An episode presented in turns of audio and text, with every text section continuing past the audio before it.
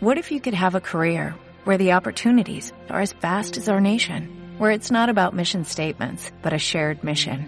At U.S. Customs and Border Protection, we go beyond to protect more than borders, from ship to shore, air to ground, cities to local communities. CBP agents and officers are keeping people safe. Join U.S. Customs and Border Protection and go beyond for something far greater than yourself. Learn more at cbp.gov/careers. Vamos a empezar.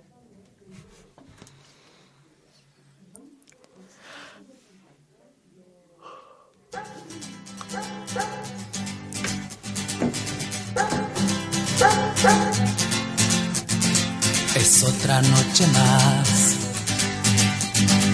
de caminar.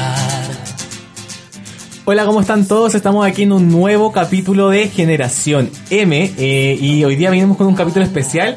Estoy en el estudio con una compañera de labores, eh, Amaranta Llanos. ¿Cómo estás, Amaranta? Muy bien, de labores y de lucha. de lucha, sí, de todo. Sí, Everything. estamos con un capitulazo y como siempre tenemos detrás del vidrio, bueno, no como siempre, por hoy día tenemos Sí. detrás del vidrio a América y a su baby, Alonso. al mini Pablo, y a Pulpo Humano, como siempre, Joana Carvalho, o Carvalho, como le gusta que le digan a ella. Me hizo un hoyo detrás del Sí, vidrio, recalco. no se vea. Eh, Oye, pero además tenemos una invitadísima en el estudio con nosotros para conversar de un tema que yo creo que a ella le fascina. ¿No? Sí, es su vamos a- pasión. exa- exacto, estamos aquí en el estudio, está con nosotros, va a estar conversando con nosotros todo el capítulo, que es, por así decirlo, la experta de este capítulo, porque es cineasta. Sí. Ya está, eh, está estudiando, pero ya, Ya lo ha- ya ha hecho producción, así que ya es cineasta. Estamos a- vamos a hablar hoy día con Mariana Osorio, estudiante de cine y televisión de la Universidad de Chile, y también próxima jurado, Jurado. de, Joven de jurado joven de FIDOX. El Así que- Festival Internacional de Documentales de Santiago, para el que no lo conoce. Así que un- una persona muy bacana. Estamos hablando hoy día con Mariana, así que hola Mariana, ¿cómo estás? Hola a todos, muchas gracias por la invitación. Estoy muy contenta de estar acá y bacán que hablemos de pelis que son súper necesarias en el contexto que estamos viviendo como país. Exacto, porque ya lo adelantó. no se hizo el spoiler más Perdón. grande. El Perdón. capítulo de hoy día es sobre... día es sobre cine chileno que habla sobre lo que está pasando en Chile y también lo que nos hace entender lo que está pasando hoy día en este estallido social. Así que vamos a comentar acerca de la representación que tienen estos largometrajes eh, sobre las realidades que muestran y si también sirven o no para representar realidades porque finalmente siguen siendo ficción. Exacto. Y las películas que vamos a tratar este, en este capítulo de hoy día y que nos va a dar como, por así decirlo, un, un, un vistazo más general de lo que está pasando hoy en, en Chile. Eh, vamos a estar hablando de tres películas en específico que las elegimos porque eh, son tres películas que representan tres momentos exactos de la historia de Chile. Vamos a estar hablando de Machuca, que habla del- de la época de dictadura. Vamos a estar hablando de Calú Aumenta, eh, que habla sobre eh, la transición a la democracia. Fue lanzada justo después de Postdictadura. de postdictadura y de Mala Junta y también de otra película más que es El primero de la familia. Son dos películas que hablan ya como una, un tema más actual. Y sobre Mala Junta, vamos a estar eh, conversando con una persona estupenda, sequísima, de esa película que no vamos a adelantar todavía de quién es, cuando la tengamos ya Sí. al micrófono, vamos a nombrarla. Y vamos a estar comentando también con unos chicos que hoy no pudieron asistir con nosotros y hacer un crossover como tanto queríamos, pero, Pero nos se viene, mandaron- se viene, en cualquier momento se viene. Nos mandaron eh, unos audios para conversar y saber lo que piensan acerca del cine, que ellos también son más o menos expertos en el tema. Y les recordamos nuestras redes sociales. Eh, estamos aquí en nuestra casa madre de la radio JGM. La pueden buscar en Facebook, Instagram y Twitter. Así que para que nos sigan y nos vean por ahí. Pero también tenemos nuestras redes sociales propias. Nos pueden seguir en Instagram como generación.m. En Twitter y Facebook arroba mgeneración.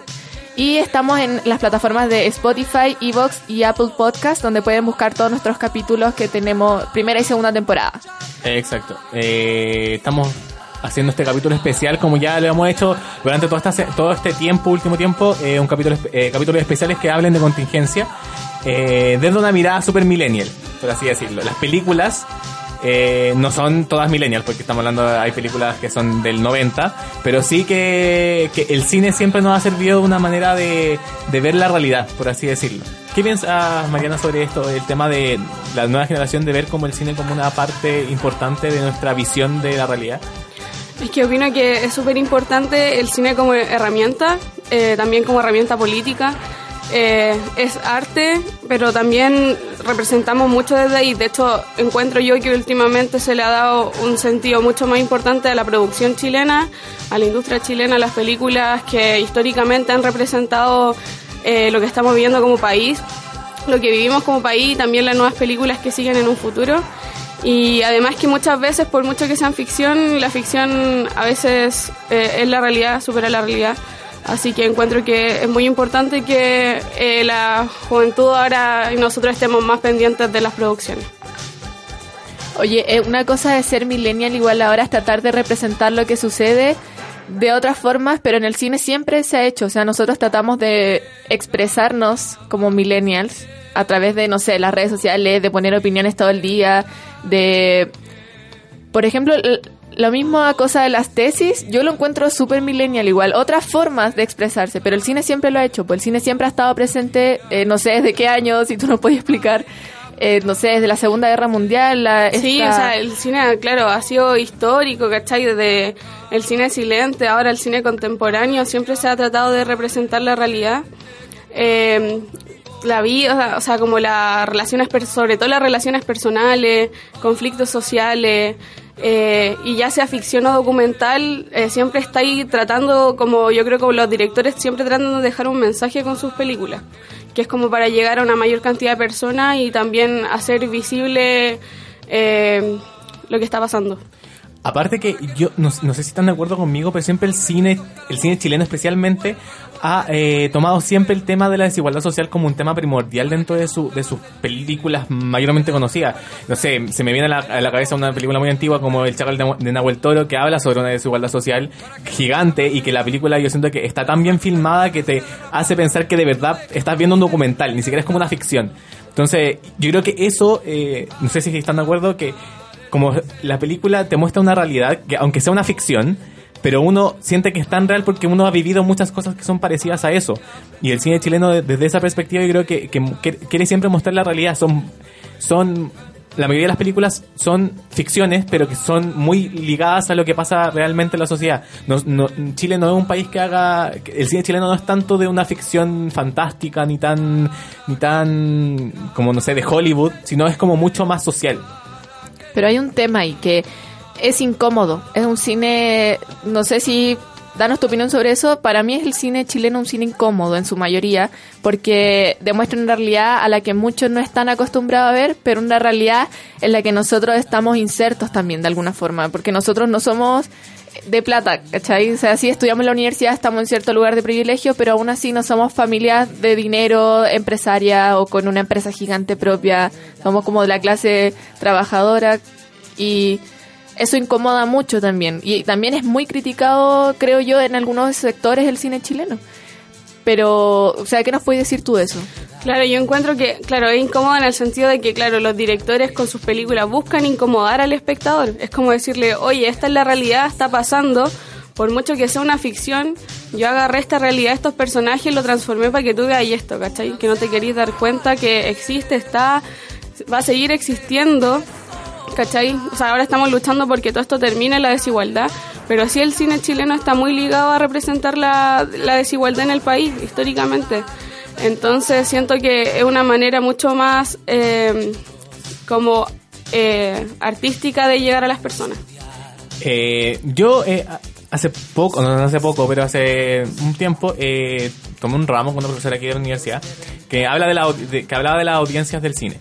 Eh, y es súper interesante que la mayoría de las audiencias del cine son gente de escasos recursos, los que iban, ejemplo, en los años 20, años 30, al, al cine, son personas que, que eran de escasos recursos y las, las películas que llegaban a Chile eran películas extranjeras, más que todo. Entonces, yo creo que cuando el cine de Chile empieza a nacer y empieza a representar una, una realidad, la gente se siente mucho más representada en la, en la, en la pantalla. Y creo que eso también es como, como, como un, un tema de, de integrarse dentro de lo que es el arte. Me pasa otra cosa que recordé también en un ramo que tuvimos de etnografía visual. Esto, y esto es una clase, una clase o un podcast. como que estoy, me, me es que confundo a hay, que hay que durear, pues si no Se para que... entrecruzan, se entrecruzan. Bueno, recuerdo que vimos ahí un poco de, de cine documental nazi de la Segunda Guerra Mundial, que era, era raro, era como un poco... que e- Tú lo veías y no pensabas que era un documental, pensabas que era ficción, como por las cosas que mostraba y sobre todo si era del lado nazi, ¿cachai? Como la Leni Riefenstahl que mostraba unas películas como maravillosas que te daban ganas de, no sé, como, wow, qué maravilla los nazis, sus construcciones, así como que... Entonces tú no sabías si en verdad era ficción o te estaban contando una historia bella o era documental. Y entonces, ¿qué pasa con eso? Como que el cine es un arma de doble filo igual, porque también te muestra un solo lado de las cosas, ¿cachai? Como, bueno, pero es lo que pasa con cualquier arte también, que al final es la mirada, es la mirada del director. Claro. Pero igual es terrible eso, porque lo tenemos nosotros, los de abajo, pero también lo tienen los de arriba. Y, y son medios de controlar a la ciudadanía también, po. Están haciendo algo por ahí de como, control mental. como que huele un aire medio anarquismo por aquí. O sea, el cine hollywoodense en cierta forma es eso también, Sí. pues, ¿cachai? Como la imposición del capitalismo, de este sueño americano. El sueño americano se ve influenciado por las películas, pues, o sea, al- altamente yo creo. Yo creo que de ahí yo creo que, que cambia el tema de eh, que el cine latinoamericano es muy diferente al cine al cine hollywoodense, al- incluso al cine europeo. El cine latinoamericano es muy dif- eh, eh, es mucho más propio de nosotros como latinos. Entonces yo creo que desde ahí, por eso casi todas las películas latinoamericanas hablan de un tema de desigualdad, porque la- lamentablemente Latinoamérica es uno de los países más desiguales que hay de- eh, dentro del mundo. Obviamente no eh, comparable con no comparable con África, que hay eh, un tema totalmente diferente, pero somos un país muy desigual y yo creo que por lo mismo el arte en toda su en toda su, su ámbito habla de este tema, por eso lo aborda. Oye, Yerko, quiero agarrar eso último y guardarlo para un ratito más. Síganos escuchando, estamos aquí en Generación M por la radio JGM.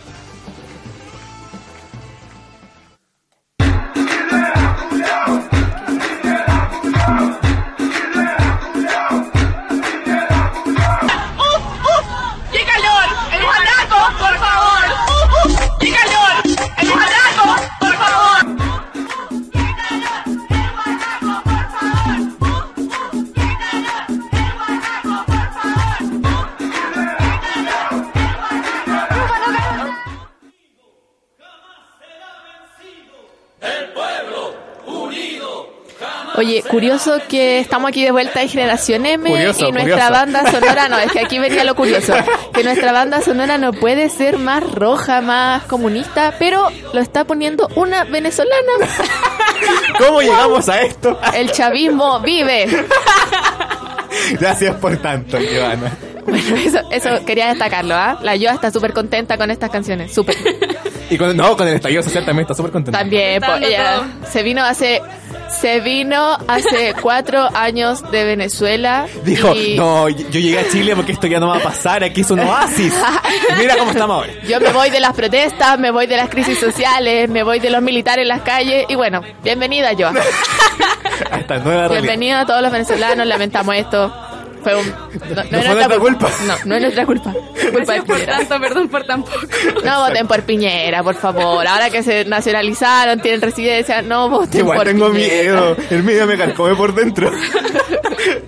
ya, continuemos por favor con el tema que estamos tocando hoy día, que son las películas chilenas y la representación de la desigualdad social y que nos ayuda a entender lo que está pasando hoy en Chile. Así que vamos ahora a hablar, vamos a adentrarnos dentro de las películas que vamos a tocar hoy día, que no van a ser todas porque si no el podcast duraría como tres horas, hablando de todas las películas. Sería eterno. Eh, sería eterno, pero vamos a tomar, como ya dijimos, tres eh, cuatro películas que son como una línea temporal, por así decirlo, de lo que está pasando en Chile. Distintos hitos de crisis Exacto. sociales. No tienen nada que ver como que sean cronológicamente todas como una en el como cronológicamente cada película, sino como que son diferentes años pero tocan diferentes tem- temáticas históricas. Eh, Amaranta, empecemos con la primera película que vamos a hablar hoy día. Bueno, es maravillosa y es súper es actual y muestra una, una, una de las tantas desigualdades que se vive en Chile y, el tema de la reinserción social también, que es eh, Mala Junta, una película de Claudia Guayquimilla que se estrenó el año 2016 y que ha sido súper galardo- galardonada. Tiene más de 40 premios nacionales e internacionales, donde destaca eh, el premio del público en el número 39 Festival de Cine Latinoamericano de Toulouse. Y también tiene eh, un premio del Festival Internacional del Nuevo Cine Latinoamer- Latinoamericano de La Habana, solo por nombrar algunos. Esta película, bueno, los tres lo hemos visto acá, pero para la gente que está en su casa la recomendamos, o sea, yo personalmente Sí, la recomiendo demasiado. muchísimo porque nos muestra por un lado la realidad de los mapuches en Chile igual, de, de la crisis, la militarización que se vive en, en la Araucanía desde hace 500 años atrás, porque no es pacificación, sino que es militarización, eh, y cómo son ellos criados también con esta constante lucha mapuche versus Estado chileno, sin querer porque al final es resistencia, pero también tenemos el otro lado de la desigualdad social, que no quiero hacer spoiler, pero estoy cuidando mis palabras, que odio el spoiler, eh, donde se tocan temas eh, de la pobreza en Chile, los niños jóvenes que andan vagando en las calles, ¿cachai? O finalmente no vagando, pero que al final su familia la hacen en la calle con amigos que no son amigos y que de repente te utilizan para otras cosas, te llevan por ese mal camino. Y al final los jóvenes que el Estado de Chile prefiere taparse los ojos en vez de ayudarlos. Hay, hay un tema del Sename aquí, un miedo a, a entrar al Sename de nuevo, que es una realidad que se conoce ya, pero aún así el Estado chileno no hace nada en contra de eso. Entonces, es una película súper genial, por algo tiene tantos premios, porque habla de todo. Aparte yo creo que esa película eh, es muy reflexiva. A mí me pasó algo muy extraño. Yo la vi con mi mamá ahora eh, este fin de semana. La volví a ver en realidad, porque ya, ya la había visto, pero igual para, para el podcast la, la- volví a ver para poder entender cómo... Para poder recordar también muchas cosas que a, uno se le van con el tiempo. Obvio, si es el 2016, han pasado hartos años hasta ahora como para recordarte todo. Pero es muy reflexiva. Lo que pasa con la película es que te muestra una realidad que mucha, que mucha gente invisibiliza y que la gente, a mi mamá le pasó algo que no, no- no sé si a todos le ha pasado, pero se daba cuenta que al final el problema no era de la persona, sino que el sistema hace que las personas sean así. Y el tema de la rabia que se, se vincula durante toda la película, porque la película es como el tema principal, yo creo que uno de los temas principales es la, la rabia dentro de cada personaje. Cada personaje tiene una rabia diferente, pero es demostrada dentro de la, de la película. Y cuando hay una escena, que no, no sé si hace- es un spoiler o no, hay una escena muy buena en una pelea eh, entre un, el padre y el hijo de la, de, la, de la película, en el cual se demuestra que todo es, todos los problemas que tiene la gente, y esta gente, eh, sobre todo vulnerable en este sentido, es un problema sistemático, un problema de sistema, no es un problema personal. El sistema hace que la gente sea como, sea como, sea como es. Entonces igual es muy reflexiva, es muy, desde esa perspectiva como que te hace reflexionar demasiado. Eh, claro, como decía el Girko, la película representa, claro, este conflicto que ocurre en el sistema y también siento que la Claudia como directora trabajó muy bien con los personajes, fue muy delicada, trabajó con mucha sensibilidad también.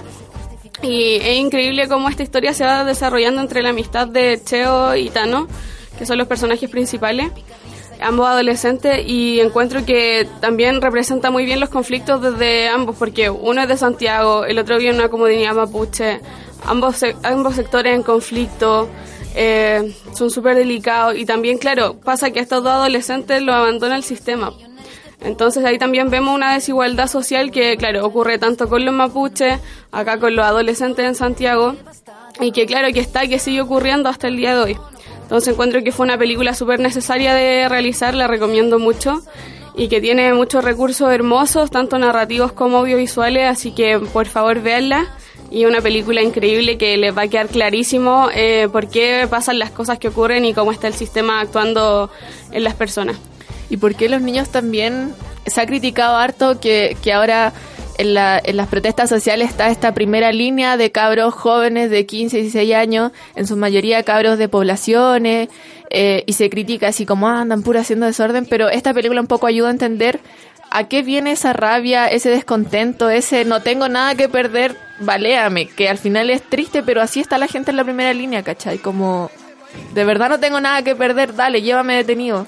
Es que aparte que yo creo que o sea, ya, pues, pues es muy repetitivo lo que está, lo que estamos hablando, pero el tema de la rabia, sí, voy a tomarlo no, y, y para entender el tema de que, ¿por qué, la, por las protestas se generan con un, a, a lo mejor en algún momento violentas? Es porque la rabia que se genera durante todo el, toda la vida de esas personas es tal que es como, toda la rabia acumulada que tengo durante toda mi vida la tengo que sacar de alguna forma y, y, la manera de la que la están haciendo mucha gente es con el tema de las manifestaciones, con la primera línea y es por un tema de rabia, porque el, el sistema te genera rabia, porque el, sistema te pasa a llevar todo el, todo el tiempo te estás pasando a llevar. Y sobre todo a estas personas, ¿cachai? Que son personas mucho más vulnerables, que son personas que el sistema ha desechado porque no les sirve. Entonces, el, tema del, del Sename es un tema que son personas que no le sirven al sistema y tenemos que de alguna forma sacarlas del sistema para que no, no, no sigan haciendo las, las cosas que tienen que hacer, ¿cachai? O sea, ni siquiera los sacamos del sistema, No. los, los dejamos, no los pescamos. Sí. Así es como... Es como que que- estuvieran aislados, en verdad. están, ¿cachai? Y al final son personas que sobreviven dentro de la marginalización total. Exacto, eso era- esa palabra, margi- la, la marginali- marginalización de las cosas, y de las personas sobre todo, es un tema que en Chile eh, sigue, sigue estando en, en boga. Y hablando de esta gran película, tenemos una entrevistada, pero que cuando supim- supimos, cuando supimos que íbamos a tener una entrevista con esta directora, más encima que es una directora mapuche. O sea, estamos hablando de una persona que no puede ser más bacán. Mujer, directora y mapuche yerco. Dentro, de, Tres del, cosas mundo, destacables. dentro del mundo del cine, que el mundo del cine es machista, muy machista. Es muy machista. Entonces, ser un directora y aparte mapuche de una minoría, de- es, te, te amamos, te idolatra- idolatramos. Eh, así que vamos a estar hablando con quién, Amaranta? Con la sequísima de Claudia Guayquimilla, donde aquí tenemos una grandísima fan, Mariana Osorio. Mándale un saludo a Mariana, por favor. Por favor, te amo. Eh, hola Claudia, ¿cómo estás? Oye, bienvenida aquí a Generación M para la radio JGM. Estás con Yerko, Mariana y Amaranta. me están acompañando ahora en la calle. No hay problema, no te preocupes. Se escucha súper bien, así que tranquila. Primero, muchas gracias por haber aceptado esta entrevista. Sé que estamos, sabemos que estás muy, muy complicada por un tema de rodaje, que también te queremos preguntar de eso. Queremos saber eh, la papita más caliente de que- qué es lo que estás haciendo. Eh, pero la idea de nosotros es hablar contigo sobre, sobre tu película Mala Junta, también y sobre tu, tu vida de, de- como directora. Y lo primero que te queremos preguntar, ¿qué piensas de que tu película Mala Junta sea vista en la actualidad como material para entender el estallido social en Chile? Eh, bueno, el equipo entero en verdad está súper, súper contento porque creo que en realidad lo que nos impulsó a hacer esta peli en condiciones que igual fueron súper adversas era porque queríamos eh, representar a un Chile que nosotros sentíamos que no estaba siendo visto en la tele, tampoco en el cine, que parecía que las historias se contaban, era esa gente que vivía en el oasis, o los que retrataban también en los conflictos también eran como cineastas que venían desde ahí, entonces nosotros queríamos hacer una película que, que nuestra familia, tanto acá en Santiago como por ejemplo la mía en el campo, pudiera disfrutar, pero a la vez también eh, tener un espacio de reflexión. Y nosotros hicimos un trabajo bien intenso respecto a temas de mediación, de distribución de la película en lugares alternativos y sentíamos que de algún modo el cine se transformaba en una nueva plaza ciudadana en donde la idea era que la gente pudiera compartir, preguntar. Entonces, la verdad es que nosotros nos hace demasiado sentido que eso esté pasando con, con nuestra peli y también con muchas otras pelis nacionales. Oye, y Claudia, ¿qué te inspiró a ti a realizar una película que tenga una temática tan intensa que hable de la desigualdad social desde el aspecto tanto de los niños, eh, la niñez en Chile y cómo el Estado les da la espalda, pero también desde el ámbito un poco de la niñez siendo mapuche? Sí, yo, o sea, mira, yo siendo mujer y como decía en mapuche, eh, a mí me genera mucho dolor, por ejemplo, la frase de como "N- no, no vimos venir esto, eh, porque no entiendo en qué país vivían para no entender que venía un estallido así. Eh, y siento que lo digo también desde el mundo artístico. Eh, para mí, por lo menos, era, era indignante el ver eh, el prejuicio que cae sobre algunas personas y en especial sobre niños eh, mapuche y también de niños que han estado internos en el Sename.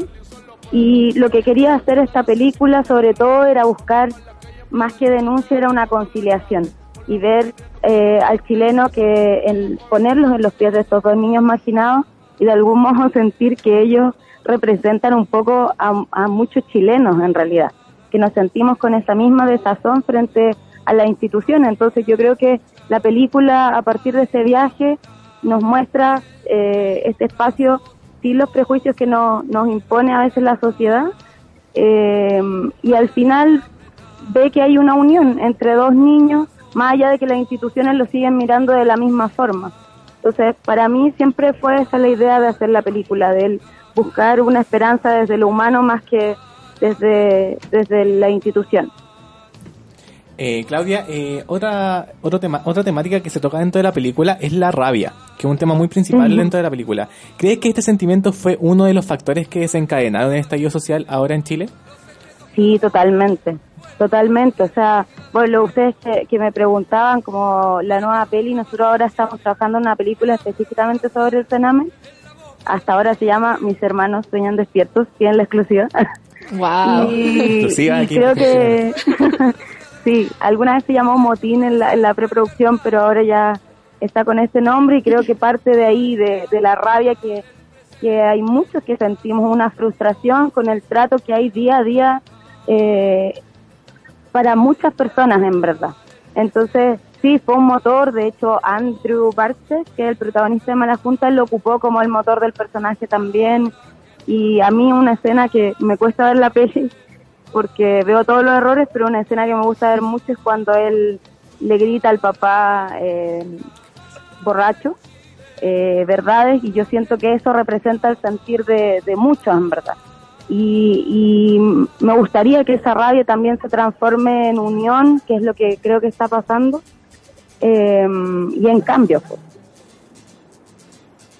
Claudia, me gustaría hacerte otra pregunta, eh, que también es qué piensas eh, sobre que el cine chileno es una manera fiel de poder ver la sociedad chilena. ¿Tú piensas eso? Que algo que históricamente se ha trabajado mucho en las películas de los directores chilenos y directoras. Sí, yo, o sea, mira, yo creo que el arte nos eh, se adelanta incluso, que nos ayuda a, a detenernos en esta como sociedad acelerada y a reflexionar desde otro lugar, que tiene que ver desde la emoción. Sobre todo por eso a mí me encanta el cine, el hecho de conectar, de la empatía. Y yo creo que en algún momento sí, o sea, históricamente en los 60 hubo cineastas también que eh, fueron eh, muy fiel al retrato social, pero creo que en un punto nos desconectamos y para mí también es doloroso el hecho de que eh, mucha gente se haya dado cuenta ahora que las cámaras tienen que apuntar acá, eh, pero sí estoy muy esperanzada que ya venía una generación nueva eh, saliendo a las calles y retratando, que se da un poco también porque nuevas eh, clases sociales tuvimos el acceso a estudiar cine, básicamente por eso también. Estamos endeudados con el CAE, pero estudiamos cine y estamos hablando de otro tipo de historia. Entonces, no sé, destaco, por ejemplo, el primero La Familia de Carlos Leiva o los mismos de la Chile de Perro Bomba. Están hablando desde otro lugar, con otras miradas. Entonces, siento que ahí hay una esperanza, por lo menos para mí, eh, de un cine mucho más consciente y que no tiene miedo tampoco de hablar de que es un cine político. Porque en realidad elegir dónde tú pones la cámara, cuál es el punto de vista y a quién le estás dando voz, simplemente es político. Claudia, antes de despedirnos, quisieras, eh, mira, aquí tú tienes sentada una estudiante de cine gran fan tuya. Y asimismo quisiéramos saber qué consejos le darías tú a esta nueva generación de cineastas que, que va a salir a, a construir nuevos relatos, a contar desde distintas perspectivas, y tú posicionándote como una directora que ha sido ah, súper aclamada a su corta edad, eres mujer y además tienes apellido mapuche, entonces, ¿qué le dirías a esta nueva generación eh, que se le viene duro igual el representar al Chile en el que Sí. estamos viviendo? O sea, yo creo que hay que eh, nunca perder eh, la capacidad de observar, de estar atento a tu alrededor, eh, de la sensibilidad de que además el cine es un arte súper colectivo, el confiar en tus compañeros y el no perder el diálogo también, porque hay un diálogo muy bonito en el cine que es previo a que uno va a rodar, pero yo que estoy ahora rodando, también ocurre- ocurren cosas maravillosas en el set y uno tiene que estar siempre viva, siempre atenta y disfrutar además de lo que uno está haciendo y creo que además ser muy honesto y confiar también cada uno en su mirada, cada mirada es súper válida, entonces no tratar de imitar un modelo o tratar de seguir lo que es la vanguardia, yo siento que de ahí es donde salen las películas que son sin corazón y hay que ser uno honesto y a lo mejor ahora uno no le va a ir muy bien, pero a alguien con que conecte con una persona en una vida. Así que yo por lo menos me, me calmo desde ahí, más que pensar en los festivales y en ese tipo de cosas, pensar a veces en conectar con, con un ser humano y una reflexión, para mí ya eso me basta y me tranquiliza. Eh, Claudia, eh, personalmente como estudiante de cine y full admiradora tuya, te quiero dar las gracias por tus palabras. Espero que como cineasta y nueva generación podrá- podamos armar una realidad eh, de una mirada política y también artística de nuestro nuevo cine. Y así que te doy muchas, muchas, muchas gracias y espero que cada vez también seamos más directoras y, Sí. y nada, y que nuestra industria siga creciendo y sea mejor. Así que te agradezco por tu cine y, y muchas gracias a eso. No, gracias a ustedes. Aparte de lo que dice, es súper importante. Al final, para que una directora pueda estar, es todo un grupo que se tiene que cohesionar para que exista ese respeto y ese espacio. Entonces, nada, mucha fuerza ahí. Mándenme esfuerzos también, que sigo, estoy como en, en- en el inicio del rodaje ya. Así que eso, pues me dejaron arriba de la pelota para ir ahora a grabar. Oye, te mandamos muchas fuerzas y ánimos en el rodaje ahora.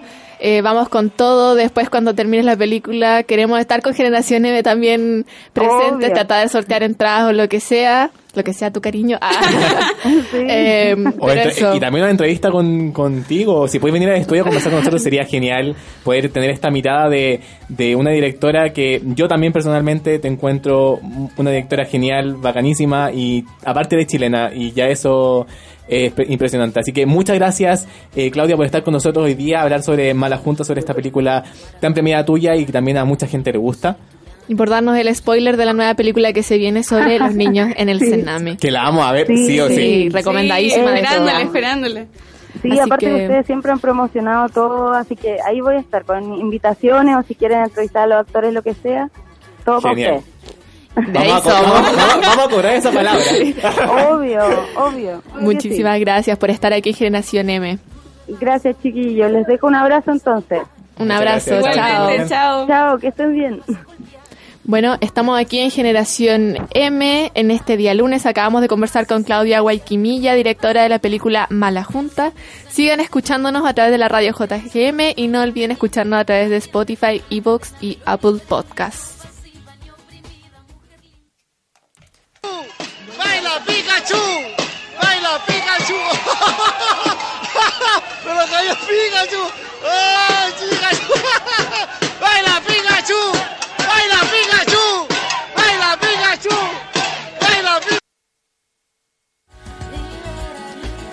Estamos aquí de vuelta en Generación M. Después de eso una... fue como que se te olvidó el nombre. Es que, es que estaba pensando en Claudia. estaba pensando, es que qué espectacular mujer. Sí, Eh, es muy seca. Y el rollo que se tira es maravilloso, como desde cineasta, pero también desde un rol social y político. Y, y lo dijo, o sea, no me interesa tanto el ir a festivales y cosas, sino mostrar otra realidad que, que es la que la gente como que no quiere mirar. Exacto. Y, que- también es, es- también hay que recalcar que la Claudia, claro, al ser directora, em, eh, también yo encuentro que es una seca mucho más importante porque la industria del cine es sumamente machista, no solo acá en Chile, sino que mundialmente y siento que cada vez tenemos que ser más directora y poner nuestra mirada en las producciones que estamos sacando nuevamente. O sea, eso, y también eh, una cosa es ser directora, ¿cachai? Pero además sacar producciones que no es la palabra correcta, pero no son hegemónicas, no son, no sé, el típico romance de película que es lo que todos quieren ver. De hecho, es algo que nadie quiere ver, po. Y ella lo rescata, lo pone y lo pone de una forma así, pero espectacular, que uno queda al final colgado con la película y, y funciona la raja, po. Entonces es doble desafío, es ser mujer y además colgarse de un tema que es la realidad en Chile, pero es una realidad que la gente no quiere ver, no quiere comprender y que, bueno, por lo mismo ahora estalló. Y estalló con todo. Y es súper importante también lo que dice la Claudia, que como cineasta eh, es súper relevante dónde colocamos la cámara, cuál es el punto de vista de los directores, cómo se va a trabajar el guion, la sensibilidad en que vaya a trabajar con los actores para que sea la mejor representación de la historia lo que, la que uno quiere mostrar al espectador. Exacto. Y ahora nos vamos a ir a un pequeño break en este eh, capítulo especial eh, que seguimos en contingencia sobre películas que hablan de desigual- desigualdad social. Y estuvimos hablando con Claudia Bonquimilla. Nos quedan todavía más películas en las, de las cuales vamos a comentar y vamos a, a también a recomendar, por así decirlo. Así que nos vamos ahora con una canción que es muy contingente a lo que estaba pasando últimamente. Que eh, hace pocos días se hizo eh, el tema de eh, la performance de la tesis, lo que hablabas tú, Amaranta. Eh, que con esta performance que era eh, que se llama Un violador en tu camino. Y hace poquitos días Denis Rosenthal sacó una canción que se llama Ni un fruto, que también habla de este tema del machismo que se vive en nuestra sociedad. Eh, igual me siento, no sé por qué estoy hablando yo de, este- de esta canción, y Amaranta, preséntalo otro mejor. Eh, no, está- estaba bien que, que lo hablaras tú, Yerko, porque es una artista que mm, yo la conozco, pero no conozco tanto sus canciones. Así que por primera vez voy a escuchar su canción. Eh, esta artista es la, la genial, que en realidad ha estado súper presente y no tratando de figurar eh, en esto, porque eso es distinto. Hay muchos artistas que han tratado de figurar de la crisis social y otros que han estado presentes desde otras Y otros que no trincheras. han dicho nada. Bueno, voy a nombrarla, pero antes de eso voy a decir que de fuentes muy confiables, ella desde el día 1, 18 de octubre, cuando cortaron las micros, cortaron los metros y no había cómo moverse de comuna en comuna, ella salió en su auto a llevar gente. Y lo sé de fuente muy Con esto que confiable. la amo más de lo que la amaba. Sin seca. subir historias a Instagram, sin andar brillando ni alumbrando. Así que por eso se ha ganado mi respeto este último tiempo y, y, toda la gente en realidad que ha estado presente de una forma eh, como sin tratar de recibir algo a cambio, se ha ganado mis respetos en esta, en esta gran lucha. Así que vamos a escuchar a Denis Rosenthal con la canción Sin ni un fruto. No, ni un fruto. Ah, Ni un fruto. Es que me pusieron. Gracias por ponerme mal el nombre. bueno, pero vamos a escuchar entonces Ni un fruto. de Denise Rosenthal. Yo dije, mira, Sí, porque...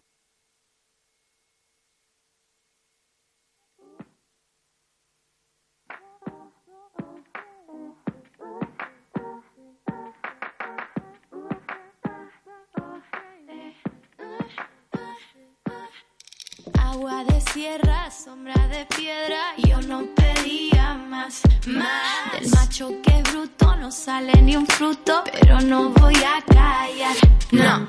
Uy, oh, oh.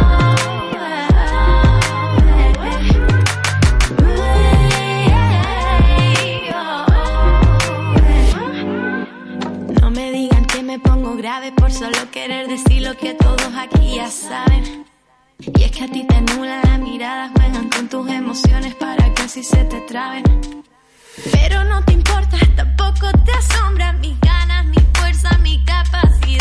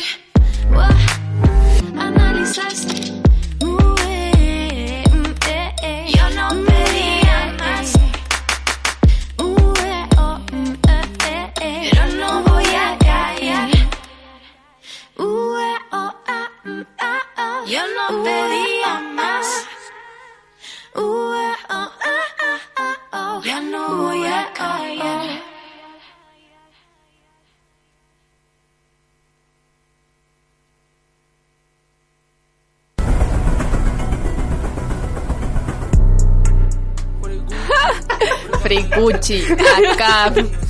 Seguimos de vuelta aquí en Generación M y con una canción. Bueno, ya, Denis Rosenthal, pero ahora está sonando Pablo Chile. Esto es más para la esto es mucho más importante. Eh, no, acabamos de escuchar eh, Ni un fruto Gracias. de Denis Rosenthal. Y mm, bueno, ¿de qué habla Ni un fruto, Yerko? Es que yo, ¿por qué tengo que hablar yo de lo que habla la canción? Me siento demasiado patudo hablando yo de lo que habla la canción. Mariana. Fruto básicamente habla sobre el patriarcado y la, los machitos la represión que hemos tenido nosotras las mujeres como la re- otra revelación más de las canciones de Denis Rosenthal para nosotras. Y que es súper contingente. Sí. Por- porque, porque dentro de esta lucha de desigualdad social, la mujer ha sido súper invisibilizada y, y menospreciada. Y ahora con esto de las tesis hemos revuelto un poco a, a- a surgir como de entre las cenizas, porque habíamos sido súper invisibilizadas por todos los medios. No sé, la mujer nunca estaba en la primera línea cuando eso es falso, la mujer nunca estaba ahí apañando, siempre era como el hombre y, y, y va a campo. Gracias a las tesis volvimos a estar en las primeras portadas de todo el mundo, menos de Chile, obvio. ¿Tú crees que eso ya pasa en algún momento? Como que mm, los medios me siguen... Encuentro demasiado acuático que en nuestro país no se nos dé cobertura y internacionalmente sí. Y mucha. Y No, pero es que en nuestro país no se dice la verdad. Porque vi- ¿Vieron el video de México? Yo quedé así como, wow, es demasiada gente. como Y aquí en Chile como... Como que recién hoy Tres día como que se dieron cuenta que existía. Como que vivimos en una piedra, como... vivimos en un país de cínicos, donde tenemos que pedir perdón, perdón, me perdonas, porfi, para poder echar a una persona que está hablando mierda en un canal. Es verdad. Y que fue Tonka To- Yo, es que ese, ese momento es que me da... Me Tonka da no sé Tomic qué. echando a una persona facha, Ya, siendo ver, tan facha, le como pi- que... Un poco menos se fue a Uh. confesar después de echarlo, pues como, perdón, por favor, perdóname, por Igual favor". siento que fue un lado de imagen. Perdón, perdón, lo digo, ah, lo digo. Fue como muy porfi porfi. Sí, fue como, va, mira, espérate. Como que yo creo que el productor del, del matinal dijo, la, la tonca ha sido muy facha estos días. ¿Cómo hacemos que sea menos facha? Invitando a un facho más facho que ella. Y que lo eche. que lo eche. Como que, le faltó invitar a Jaime Guzmán de la Sí, como... Ya, ahora podemos volver a al lo que tema nos, de que nos convoca. convoca. Vamos a seguir hablando acerca de estas películas que muestran la desigualdad social en Chile, películas chilenas, y ahora se viene una connotadísima que no, no, no pasa de moda nunca. Vamos a hablar, Mariana, de Machuca. Machuca es una película chilena del director Andrés Wood, eh, la cual eh, tuvo su año de lanzamiento en el 2004. Es una película que sigue siendo sumamente importante para demostrar a nuestra realidad chilena, el contexto social que estamos viviendo y también que representa mucho la desigualdad y la lucha de clases sobre toda esta película. Eh, los protagonistas, que en este caso son los actores Matías Queer, Manuela Martelli y Ariel Mateluna, representan a los personajes que vemos acá a un chico que es muy de la clase alta y también a Pedro Machuca, que es el personaje de Ariel Mateluna, que es sumamente vulnerable. Ellos viven en la zona más periférica y vulnerable del país dentro de la película, en campamento, y hay un choque de estas dos clases sociales eh, cuando se juntan en este colegio y empiezan las vivencias de la película. Esta película está ambientada en el año 1973, a días que ocurriera el golpe militar en nuestro país. Eh, por ende, una película sumamente importante y que hace unos pocos días nos dimos cuenta de que esta película sigue mostrando la realidad que pensamos que no era tan así, pero que estamos viviendo, que se relacionó mucho en redes sociales y en otros lados con eh, una escena de la película Machuca, con lo que ocurrió en el portal La Dehesa, cuando estaban estos manifestantes y llegaron eh, ahí lo- la gente, Los aliens. no quiero decirlo, la gente que vive allá en los barrios altos, eh, claro, a tratarlo ¿Lo mal. puedo decir? Quiero decirlo al aire, por favor. Cuicos de mierda, cuicos culiados. Eso, gracias. Muchas gracias por decirlo, Yerko. Quería decirlo, me No aguanté un poco. no era resentimiento social, dejémoslo muy claro ya. Bueno, eh, Jerko no se quiere suicidar, no quiere desaparecer, aclaro, ¿ah? porque de repente las personas que dicen cosas desaparecen extrañamente con el gobierno chileno y No, eso. gracias. Quiero Ah, seguir claro. viviendo. Quiero, Sí. o- o- por lo menos quiero terminar la carrera. Como que por algo estoy aquí. Qué duro, pero es cierto. Ya, continuemos. Entonces, eh, claro, como decía ese día, o sea, como era el video que decía devuélvete a tu población y de la escena vimos la misma, o sea, en la película vemos la misma escena, Eh, yo quedé personalmente muy choqueada decía, no puede ser que esta película, onda, se estrena en el año 2004, el contexto de la historia en el 1973 y ahora en noviembre del 2019 estamos viviendo lo mismo. Como que encuentro que es demasiado real la desigualdad en Chile y que esta película lo representa muy bien en tanto sus personajes y, la, y las acciones que ocurren en la película. No sé qué opinan ustedes. Eh, estoy totalmente de acuerdo. Eh, siento que esa escena, la escena de Lynn Kuppenheim con la Mar- con Mar- Martina, Martina, ¿cierto? Eh, Manuela Martí. Man- Manuela Martí. Eh, siento que, número uno, está muy bien actuada. Siento que a Lynn Ku- Kuppenheim se llevó así como mis aplausos con esa escena. Porque retrata tan bien ese sentimiento de una vieja cuica, porque no puedo decirlo de otra manera, que es tanto el, por así decirlo, el asco que le tiene a la gente que no es igual a ella, y que nos damos cuenta de que las clases acomodadas en Chile viven en una burbuja del neoliberalismo, pero así impresionante, como que viven en otro mundo. Para ellos es como otro Chile. Para ellos de verdad lo- el oasis que dice Peñera, como que de verdad para ellos es el oasis. Como que no se dan cuenta que abajo hay mucha más gente como que está viviendo en poblaciones que no tiene todos los días para comer, que pero ellos para ellos no, como que es como lo mismo que el video que no sé si lo vieron de una cuica que empieza a hablar como los manifestantes como en un auto. Y es como, ¿tú crees que yo sea pobre? Como Oh, eso es lo que dio buscan. tanta rabia Son ese como, video. no quiero que tú seas pobre, sino que quiero que todos seamos la mayor, la mayor posiblemente iguales. Como, oye, quiero tener un poco de todos los Sí. recursos que tienes tú, así como, para vivir. Sí, aparte decía como, tú quieres estar en mi auto. Porque tú, yo, yo sé que tú- si tú estarías feliz como teniendo mi auto, teniendo mi casa, y es como, no quiero eso, como que no quiero mate- cosas materiales, sino quiero como una igualdad dentro de mi Quiero país. salud y educación. Me pasa que lo que acaban de decir me recuerda a este show mediático que hemos vivido en 43 días de protesta, 44, 43, 44, bueno, muchos días de protesta. Y sumando. Que eh, en los matinales, la primera semana fue como, no existe, no existe, no está pasando nada en Chile. Y después, cuando se empezó como a alegar a los canales, los matinales, que, que al final son los que están de las 8 de la mañana hasta la 1 de la tarde y abarcan a este público de dueñas de casa, de gente que se queda como en la casa y que tiene tiempo de ver los matinales, empezaron a llorar. Y, y todos, onda Lucho Jara, La Tonca, María José Quintanilla, que, que hay gente que está en la tele pero que viene de abajo, Sí. empezaron a decir como, oh, no sabía que esto pasaba en Chile. Yo en verdad no sabía que los abuelitos ganaban 89 lucas de pensión y lloraban y se tapan la cara y hay muchos memes con eso porque es lo que estaba diciendo tú, es como esta, esta realidad, eh, es el meterse en una burbuja y no querer mirar como a tu alrededor, ¿cachai? Si ya son gente de la tele que, no sé, debe ganar 15 millones de pesos al mes, por lo bajo. Pero ahí mismo está la gente en el casino que cocina, ¿cachai? Está la gente que les limpia el piso todos los días. ¿Y cómo no podéis conversar con ellos? ¿O cómo no podéis, no sé, como... Incluso cuando conversar con el camarógrafo, que el camarógrafo de ganar como 10 veces menos que tú. Y como... Sí, mirar a tu alrededor y darte cuenta que no es algo que apareció ahora, sino que es algo que siempre estuvo ahí. Pero, pero esa, esa burbuja para mí es voluntaria, no es involuntaria, ¿cachai? Y yo creo que ellos están conscientes de que existe ese sector social que es todo lo que está ocurriendo, solamente que no quieren salir de su burbuja. Eso es lo que pasa. Sí, yo creo que eso mismo. Y, y, y hablando ya eh, como más de la película, Machuca yo creo que representa eso, representa dos realidades totalmente diferentes que incluso cuando, no sé, se muestra la casa de... Se empezó, es que yo soy un pésimo para los nombres de los personajes, pero para el niñito cuico, se empezó a olvidar el nombre. eh, pero sí, sí, así lo muestran en la película, ¿no? ¿Qué, qué quieres que haga yo? ¿Y el otro cómo se llama, según tú? Si uno es Eh, niñito cuico, el otro es el niñito. Gonzalo, No, es que me Gonzalo. Infante, Gonzalo Infante es el cuico y Pedro Machuca. Ya, es- Machuca, sí, pues hizo eso. Sí. Machuca. Pedro. Machuca que es interpretado por Ariel Mateluna. Ya, eh, el niño no, pero eh, cuando, cuando se muestra la casa de él, cuando se muestra lo que pasa con los papás, cuando, cuando pasa el tema de, de, de la, de la dictadura, cuando empieza el tema de, de el golpe militar, para ellos es otra realidad. Es totalmente diferente a lo que pasa en Machuca. Y ya no, yo no, no sé si esto ya es spoiler porque, spoiler porque toda la gente ha visto la película, creo yo, como la- está en la tele, como... No, pero es que ya a esta altura de la vida, 2004, no, voy a dar spoiler igual.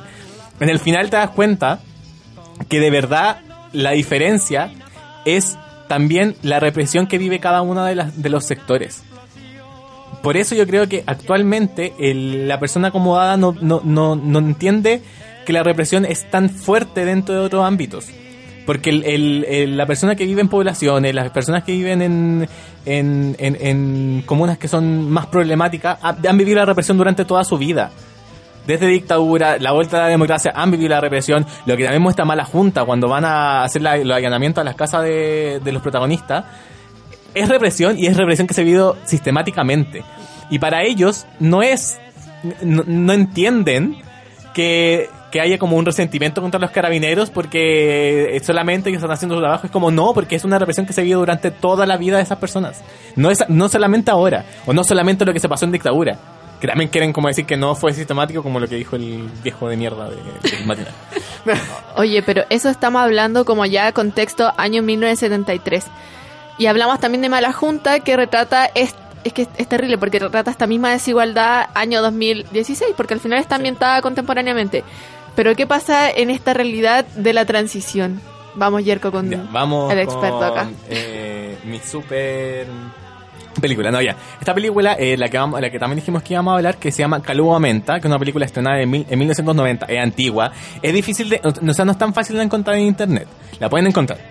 Eh, pero está difícil y no se ve de la mejor calidad. Eh, Digamos que en 1990 no estaba el HD. Así que, pero véanla, es muy buena. Eh, fue, es di- dirigida por Gonzalo Justiniano y está eh, protagonizada por Mauricio Vega, Aldo Parodi, Luis Alarcón y Patricia Rivadeneira, que es la que actúa ahora en teleseries, la misma señora. Eh, Pero sí, todos, todos la conocen como la esposa de Perdón nuestros pecados del... La esposa. La esposa de... La señora. La señora. Dilo. Eh, ya, esta película lo que retrata es... eh, es la primera película estrenada pocos meses después del término de la dictadura militar y toca el tema de la transición, cómo era la transición durante este proceso en Chile. Y eh, está el protagonista que se llama el Nicky, que el Nicky es de población, vive en las drogas, como que durante toda la, la película se muestra este personaje como drogándose, como eh, aspirando neopren, como todo este ámbito como muy de población. Y la película en sí es, es visualmente demuestra mucho como mucho agobio y mucha como como es muy como nu- no sé si nublada, pero es como muy seca todo, todo el ámbito de, su, de la visualidad es seca, como los colores son muy son muy tierra, to- todo, la, el ambiente es muy de- es, es muy terroso, es, es como muy como asfixiante, cochino? como cochino, Como smog. Exacto, como, como, como que demuestran lo que de verdad la gente vive, que es este tema de, de, lu- de lugares donde está toda la está todo tirado, donde están lo- los basurales, donde de verdad lo que se vive es, no hay asfalto, es tierra, y la tierra se mueve porque uno camina y, y la gente se llena de tierra por lo mismo. Eh, y lo que muestra esta, esta película es, es que el Nicky se enamora de una persona que es de clase acomodada, que es Patricia Rivadeneira, y vive en este porque la, lo que pasa con, la persona de con la protagonista de, clase acomodada es que quiere ser quiere como dejar de lado el, su, su vida acomodada para, para poder entender lo que pasa como en el país se enamora del Nicky y se ve est- esta lucha de clases durante toda la película que al final lo que pasa es que el Nicky al final de la película se da cuenta de que que para él es más cómodo estar donde está porque el sistema te hace creer que tú estás más cómodo donde estás, no quieres surgir. Y se queda ahí, se queda en lo mismo. Durante toda la película, eh, como que él t- trata de surgir, trata de, de ver este nuevo camino con esta nueva persona. Pero al final se da cuenta que el sistema es más, es más poderoso que él y él prefiere quedarse donde está. Y es algo que pasa actualmente demasiado. Que la gente, mucha gente dice como, no, pero es que el pobre no quiere salir porque es- sigue, quiere seguir siendo pobre y... Porque le gusta eh, ser porque le gusta pobre. ser pobre. O porque como- son flojos. O porque son flojos. Y es como, no es porque sea, no es por eso, es porque el sistema te quiere ahí, te quiere tener pobre, porque no quiere hay, que surjas. no hay oportunidades, no hay forma de surgir como de manera independiente. Oye, y sobre el tema de las películas, nosotros estuvimos conversando con eh, los chicos de Cine Pal que Escucha, otro podcast de la radio JGM. Que los queremos mucho. Y sí, eh, vamos a tener algún día un crossover con ellos, lo decíamos con ansias, pero hoy no pudieron estar presentes, pero quisieron hablar con nosotros igual. Y eh, nos contaron acerca de, de las películas que estamos conversando ahora y todo el tema de la ficción y la entretención. Hola amigos de Generación M, gracias por la invitación a participar en el programa. Lamentamos no poder estar allá con ustedes en el estudio, pero, pero igual se puede hacer algo por WhatsApp. Eh, y contestando a la primera a la primera pregunta, Eh, eh, Machuca y Mala Junta, al menos que son las dos películas que tengo más, más en mente, eh, me parecen buenas películas en, en, en tanto ficción, en tanto, a- a- a- en tanto en que son entretenidas de ver y al mismo tiempo son muy importantes porque reflejan un poco las distintas versiones de la infancia que pueden existir en Chile. Pense- pensemos en, en, en Machuca, en, en época de dictadura, lo radicalmente que era en ese entonces, eh, lo radicalmente opuestas que podía, que podía llegar a ser la vida de dos niños, ¿cachai? O sea, eh, eran dos mundos distintos y, lo, y, sigue siendo así. Eh, Mala Junta igual eh, eh, lo mismo, o sea, eh, un- niños del sur, ¿cachai? Niños de, de origen indígena, cómo es la, cómo es la vida para ellos y, cómo es de distinta a la vida de un niño de Santiago, por ejemplo. Estamos de. Aquí volvimos. A, eso fue como muy, a- muy abrupto mi, mi vuelta, perdón. Eh, escuchamos aquí a Cinema que escucha que nos estaba hablando de las dos películas que. De dos películas de las que ya hablamos, que es Malajunta Machuca. Esta, este tema de ficción. Y que también representa mucho lo que ya estamos hablando de esto y que recti- re- rectifica lo que, lo que hemos estado hablando en este capítulo del podcast. Eh, ahora vamos a hablar de recomendaciones que podemos dar de qué películas para nosotros pueden ser como las que las que mm, nos sirven para entender lo que está pasando. Mariana, ¿alguna recomendación que tú digas como esta película tengo que verla porque eh, voy a entender todo lo que está pasando? Sí, a todas las películas que ya hablamos anteriormente, quiero sumar El primero de la familia del director Carlos Leiva, que fue estrenada en el año 2016, que también habla sobre la, la vulneración de un sector de, de la clase social chilena, que el, personaje es Camilo, y que es el primero que va a estudiar en la universidad de su familia, el primero en que ganó una beca y va a viajar a Londres a estudiar, entonces todo esto pasa entre muchos problemas que tiene la familia eh, dentro de, de su vulnerabilidad y el contexto social, tanto del padre obrero y su madre que tiene problemas de salud y se ve mucho la desigualdad eh, del sistema en este sector mm, eh, de la población. Y eh, también es otra representación de la lucha de clases como las películas anteriores en un contexto mucho más actual y que para muchos es una realidad acá en Chile, que muchas, me incluyo, soy la primera persona de mi familia que pudo ir a la universidad y siento que es una realidad de muchos que estamos estudiando actualmente, así que la recomiendo demasiado para que entiendan también ese contexto. Yo creo que esa película sirve para entender lo que es la supuesta clase media chilena. Es Que no muy- existe. que no existe. Es como muy, muy real y, y es te genera mucha empatía porque mucha gente vivimos vivimos esa vivimos eso. Actualmente vivimos eso. Vivimos esa esa supuesta clase media que como que no tiene nada y como que está ahí. Como que está por estar y como que vive vive muchas cosas que, que las otras dos clases no viven y que también es como es muy extraño. Que es lo que lo que habla la película del tema del primer primer universidad de la familia es un tema que se vive actualmente y que es muy muy real también estuvimos hablando con nuestro podcast amigo el Cine, Cinepal que escucha de qué películas para ellos son las que lo- logran entender lo que está pasando en Chile y, su, y su recomendación En relación a la segunda pregunta, eh, ¿qué película yo considero relevante en relación al momento histórico que estamos viviendo?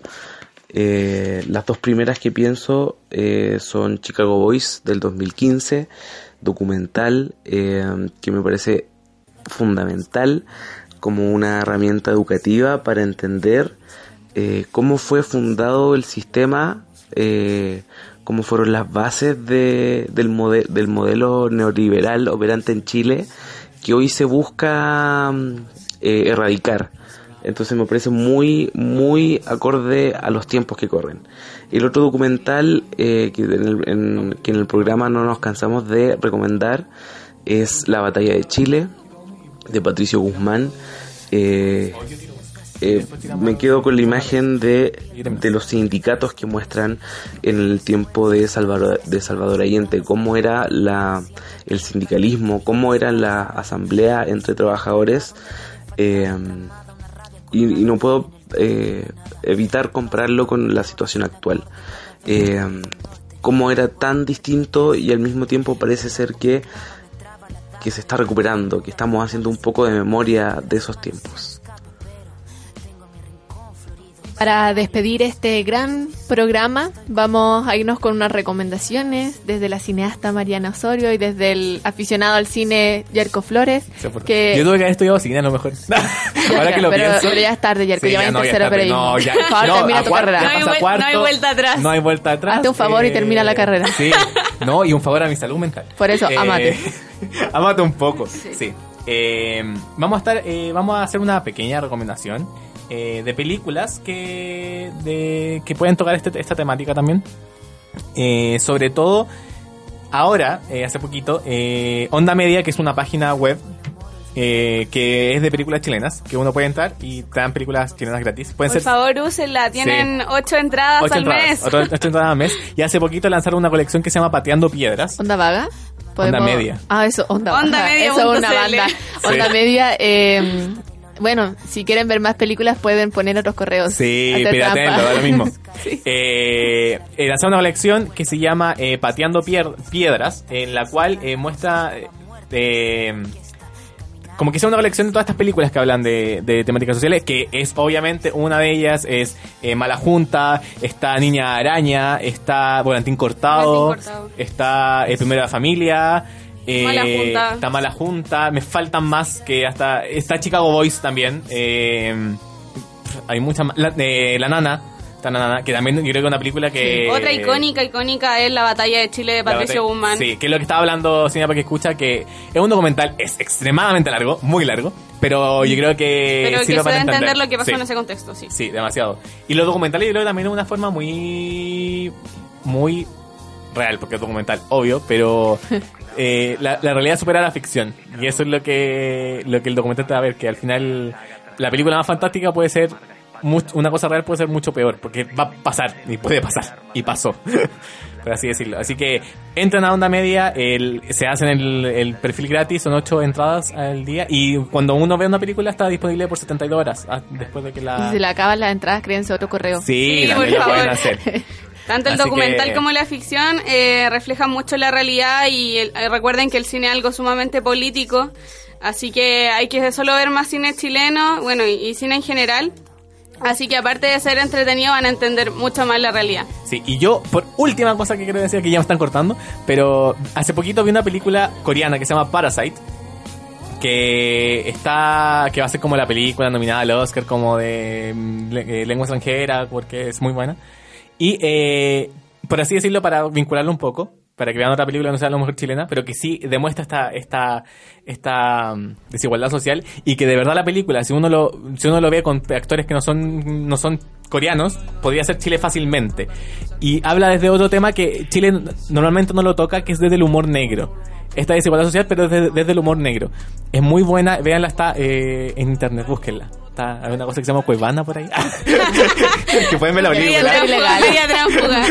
Esto no es pirateo ya. Pero véanla, se llama Parasite, eh, es coreana eh, y también una recomendación para como ir vinculando cosas que están pasando también en el mundo y que mu- muchos países viven esta desigualdad. Oye, genial el tema de las eh, de las recomendaciones a los chiquillos. No olviden la página Onda Media. .cl para ver películas gratuitas. Es un Netflix, una especie de Netflix gratuito de películas chilenas y... Creo que también hay series, no me equivoco, están como los 80. Hay series, corta ficción, corto documental, documental y largo ficción, así que por favor no pierdan esa oportunidad y vean muchas más películas. Usen esa herramienta. Y bueno, este fue el capítulo de Generación M de hoy. Gracias Mariana Osorio por acompañarnos a Muchas nosotros. gracias a ustedes por invitarme. Tu opinión estuvo genial. Sí, exacto. Así que sí, demasiado bacanas. En algún momento volvemos a hablar de cine, que puede ser muy posible. eh, vamos a invitar nuevamente a Mariana para que esté con nosotros. Va a ser nuestra, Muchas nuestra carta bajo la manga de cine. Sí, a tener así. Una gran carta. Sí. Porque de verdad fue súper interesante la Sí, conversación. muy interesante. y, mm, y eso, chicos. Ya recomendamos todo lo que quieran. Vayan este, toda esta semana, todo este tiempo que la gente ya está en paro, así que toda esta gente que no tiene nada que hacer, Ah, vaya sí, a ver otra- películas. otro aviso importante. Sí. Hay muchas funciones en Fidox desde mañana martes hasta el próximo miércoles 11, así que por favor vayan a Fidox y hay muchas películas en la cartelera para que puedan ver. ¿En Aparte que vas a ser jurado. De Así que- Así nos vemos por ahí, en algún rincón de Fidox. ¿Y en dónde es la Fidox para que la gente pueda ir? Tenga el dato completo. Eh, la mayoría de las funciones en Cinearte Normandí se pueden meter a, a la página de fidox.cl y ahí encontrar la cartelera y los horarios de las películas. Eso, otra cosa que no, puedo dejar de decir. Vayan a las bar, a la cin- a, bah, a la sala de cine de barrio. Vayan a la- al cine de arte Normandí, vayan a sala, sala, no sé si se llama sala B, sala Q. Sala K. Sala K. Eh, vayan a Centro Sala al B. Centro Arte T, Alameda, Cine S. Arte Alameda. Vayan a estas salas que están abiertas porque los, Pero el Centro Arte Alameda ahora es un centro de primer auxilio. pero está No, pero abierta para sigue ver funcionando. películas, sí. Cine sí. Arte Alameda sigue funcionando. Ahora están dando eh, El matrimonio, creo que es una película de Netflix que dicen que es muy buena. Vayan a verla si quieren Vean verla. también, por favor, eh, Perro Bomba, también Sí. es, es de un egresado acá de Cine de la Chile, por favor, habla sobre los inmigrantes acá en Chile, súper buena, así que veanla. Eso, así que vayan al cine. Y nos vemos en un próximo capítulo de aquí de Generación, Generación M. M. Adiós, sin. Jamás en Chile.